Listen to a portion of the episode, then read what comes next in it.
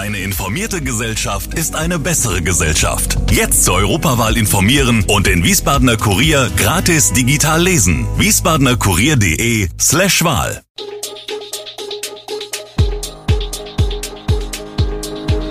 Gude, unser morgendliches News Update. Das Wichtigste aus Wiesbaden für Sie im Überblick.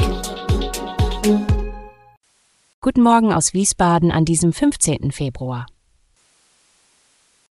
Im Aufsichtsrat von SW Verkehr wird gestritten, der VC Wiesbaden siegt auch in der Zwischenrunde und das Landgericht Frankfurt am Main hat eine Klage gegen den Impfstoffhersteller BioNTech abgewiesen.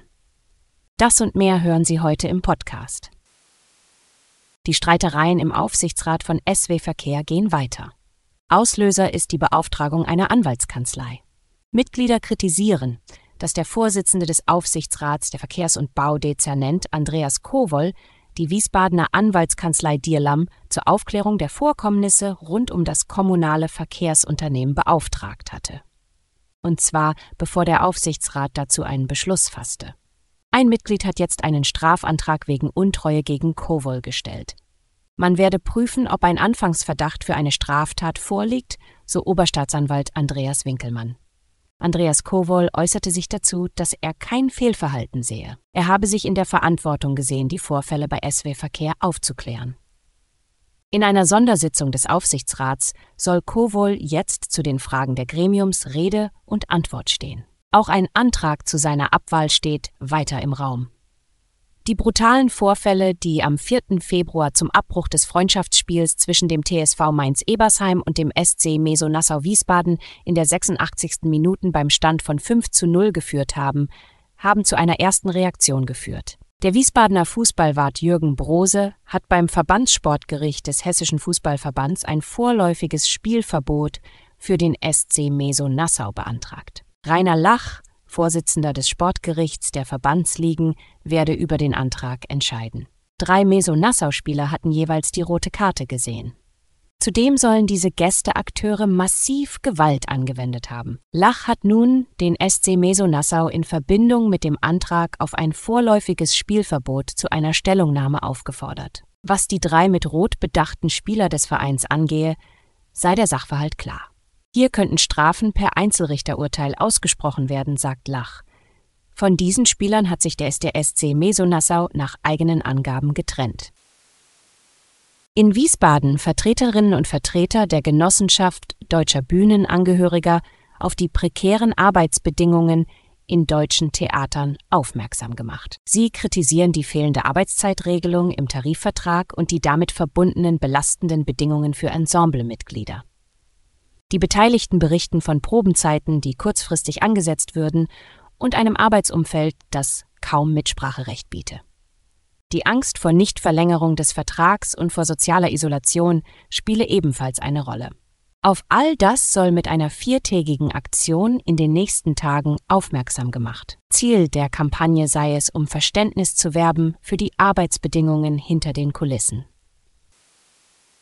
Der VC Wiesbaden VC hat nach zwei gewonnenen Hauptrundenspielen der Volleyball-Bundesliga gegen Vilsbiburg nun auch in der Zwischenrunde seine weiße Weste gegen die Roten Raben behalten.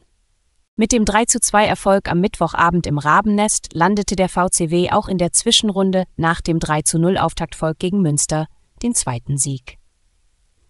Die von Interims-Headcoach Christian Sossenheimer und Scout Daniel Ramirez betreuten Hessinnen legten einen guten Start hin.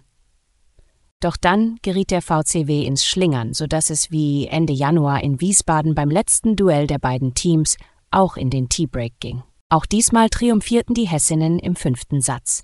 Im Parallelspiel siegte Münster mit 3 zu 1 in Aachen.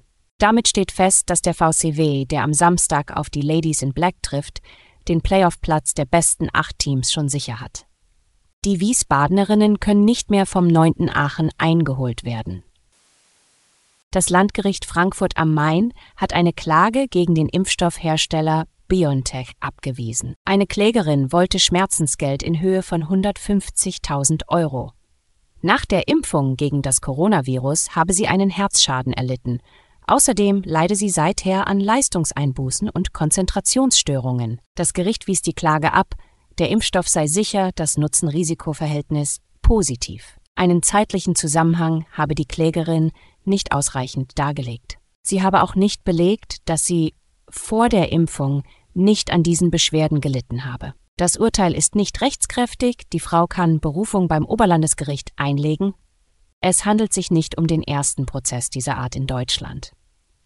Auch an zahlreichen anderen Gerichten wurden Klagen wegen vermeintlicher Impfschäden zurückgewiesen, andere Verfahren laufen noch. Der Termin für den Auftakt der Tarifverhandlungen für den öffentlichen Dienst in Hessen ist ein denkwürdiger. Er liegt am Aschermittwoch und Valentinstag, die in diesem Jahr zusammenfallen. Man verlangt ein Einkommensplus von 10,5 Prozent für eine Laufzeit von zwölf Monaten, mindestens aber 500 Euro mehr. Außerdem für Auszubildende 260 Euro brutto mehr. Die Forderungen seien insbesondere mit Blick auf den angespannten Landeshaushalt nicht tragbar, sagte Verhandlungsführer Roman Posek von der CDU zum Auftakt am Mittwoch. Von der Gewerkschaft der Polizei gab es dafür Kritik. Die gewerkschaftlichen Forderungen zu erfüllen, würde Hessen mehr als zwei Milliarden Euro jährlich kosten, rechnet Posek nun vor. Von den Ergebnissen direkt betroffen sind rund 56.000 Beschäftigte im öffentlichen Dienst.